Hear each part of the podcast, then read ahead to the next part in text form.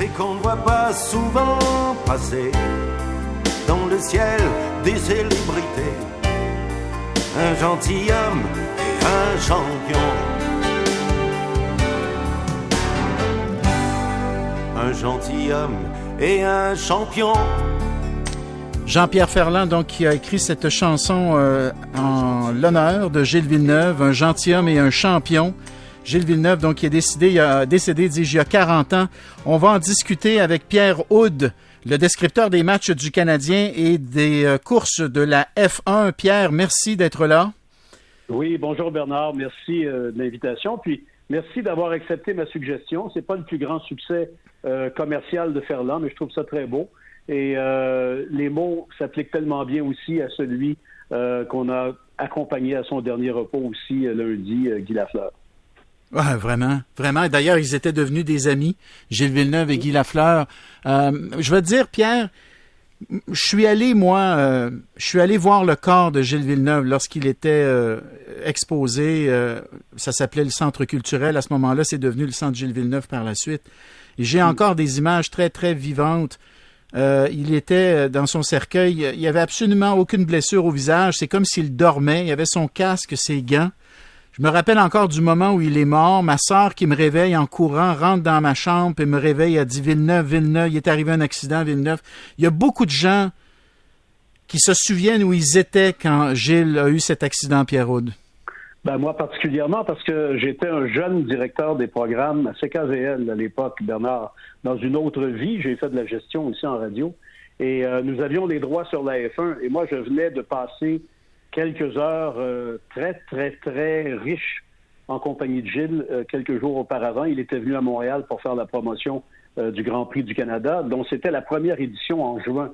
Vous vous rappelez, les premières éditions étaient à l'automne. Bref, euh, donc euh, je me suis fait réveiller par mon patron, mon directeur général, qui a dit écoute, viens-t'en tout de suite à Verdun.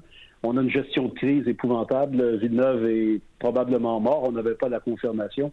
Et euh, on a vécu des journées horribles par la suite en termes de, de tout refaire, tout réorganiser, dans la douleur, dans la peine aussi, dans l'incrédulité, je dirais aussi, Bernard. Pierre, allons à l'essentiel.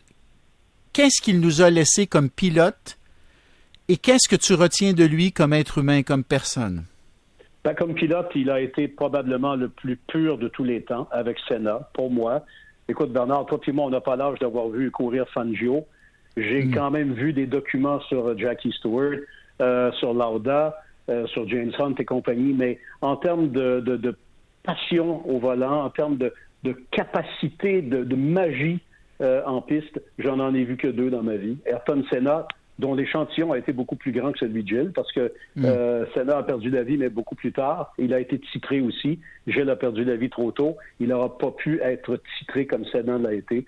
Euh, tu me donnerais... Je, tiens, je vais te répondre simplement. Tu me donnes la chance d'acheter un billet pour voir un pilote en piste. Je te dis, à égalité, j'achète un billet pour voir Senna ou Prost. C'est rien de moins que ça. Sur le plan personnel, c'était tout ce qu'on a dit sur Guy Lafleur. C'était Tigil, c'était Tigil de Berthier, c'était le Tigil à tout le monde.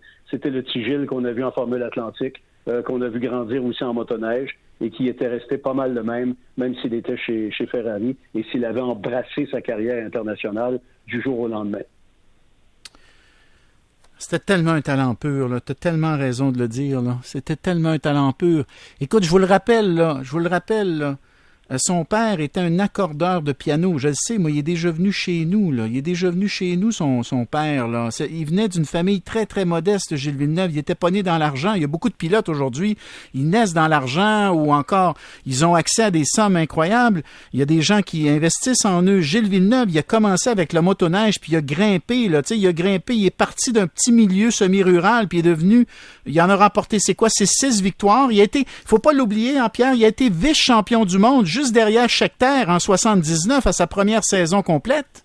Et s'il avait voulu faire ce que Pironi lui a fait à Saint-Marin en 82, il aurait été champion du monde. Gilles est resté délibérément derrière Schechter au dernier Grand Prix euh, pour ne pas briser ce qui pour lui était imbrisable, c'est-à-dire le lien, le pacte de non-trahison, de non-agression entre coéquipiers. Gilles était ainsi fait. Euh, et vous avez raison de parler de CV et puis de la, pauvreté de la famille. Gilles a déjà couché, dans sa voiture avec Joanne.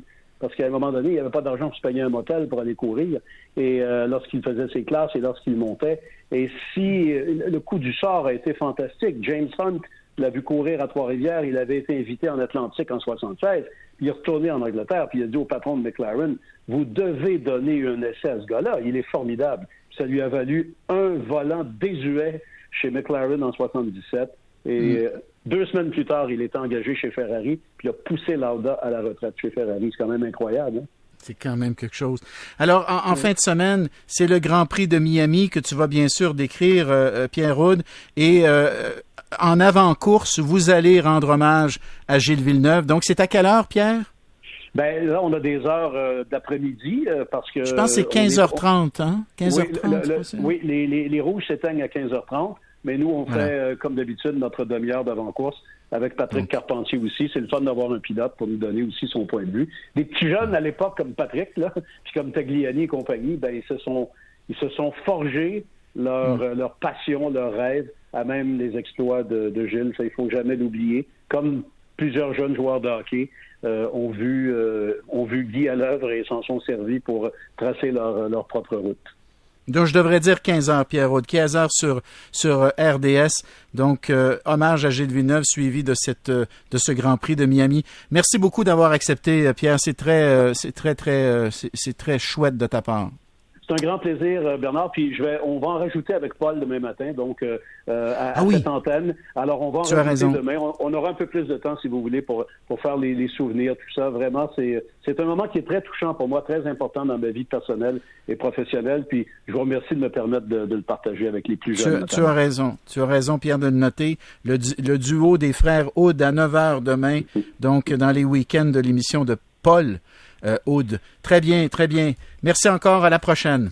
À bientôt, Bernard. Salut, salut. Euh, Luc, est-ce que tu aimais Gilles Villeneuve, Luc? Euh, passionnément. Passionnément. Je suivais tout ce qu'il faisait. J'étais extrêmement impressionné par lui. on disait, on dirait, il était comme un gars qui défiait la mort. Tout le temps, tout le hmm. temps, tout le temps. Quand il est hmm. arrivé, par exemple, en Formule 1, c'est un gars qui faisait déraper ses voitures. Ce qu'on fait pas en Formule 1. Tu fais pas ça parce que tu. Mais c'est une technique, une technique qu'il utilisait évidemment en motoneige. Dans, en motoneige, c'est ça qu'il avait appris, mais, mais, néanmoins à des vitesses de fou. Et qui a oublié le Grand Prix de Dijon, l'opposant à René Arnoux? Les trois mm. derniers tours, c'est probablement une anthologie. C'est comme un moment absolument incroyable. Et en mm. plus, c'est vrai, le petit gars, le côté Guy Lafleur, tout ça, mais c'était aussi, on l'admirait parce que, d'abord, il avait été pris sous son aile par, euh, par M. Ferrari lui-même, Enzo Ferrari.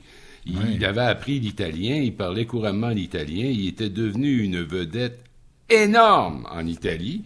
Ça aussi, ça nous faisait plaisir de voir un des nôtres aller si loin. C'était pas un grand universitaire, mais c'était un gars super intelligent qui, en l'espace d'un an, apprend une langue étrangère comme ça, et, quel pilote il était, j'abonde dans le sens de Pierre Houd. Il y a eu lui, puis il y a eu Ayrton Senna. J'ai jamais vu de pilote aussi fort que ces deux-là. malheureusement, euh, l'année où il est mort, il serait probablement devenu champion du monde, mais qui sait? On ne le saura jamais.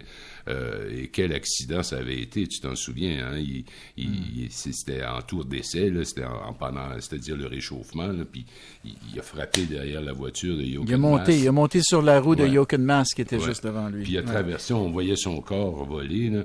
Euh, ah, et j'oublierai jamais non plus ses funérailles quand euh, Joanne, hmm. sa femme, est sortie au bras de Pierre Elliott Trudeau. Tu as dû adorer ça, toi aussi. Euh, et, une blague qu'on s'est fait, moi et mes amis, pendant des années, c'est que les funérailles étaient diffusées en direct par TVA, qui à l'époque avait les droits sur la Formule 1. Et l'animateur était euh, Michel Champagne, Michel Champagne, et d'un ton très funèbre, quand le cortège a quitté l'église et est parti, il a dit il s'en va au cimetière de Berthier, tout près de mon chalet. Il a dit ça? Oui, oui, oui, oui. Ça, alors, tout était très sérieux, très grave et très de circonstance, et tout à coup, peut-être pas. une absurdité. peut-être pas de circonstances. Non, il s'en allait tout près de son chalet. Près de mon chalet. Bon, ben écoute, euh, Luc, je... franchement, j'en reviens pas. Euh, écoute, je te souhaite un bon week-end. Hein? Je te souhaite un bon week-end, mon Luc. Et euh, on a une pensée, effectivement, pour Gilles Villeneuve. Une pensée pour Joanne également. Je sais qu'elle nous écoute parfois. Et pour Jacques. Et, et, les deux enfants, mais euh, euh, il y a Jacques et puis il y a Mélanie. Voilà, c'est ça. Très bien. à lundi, Gilles, à lundi. Alors, on s'en va à la pause au retour. Vous avez beaucoup, beaucoup de questions pour Marthe Laverdière. Alors, on va essayer d'en passer le plus possible, donc, pour vous aider avec votre jardinage et la préparation de votre terrain. Bougez pas, là.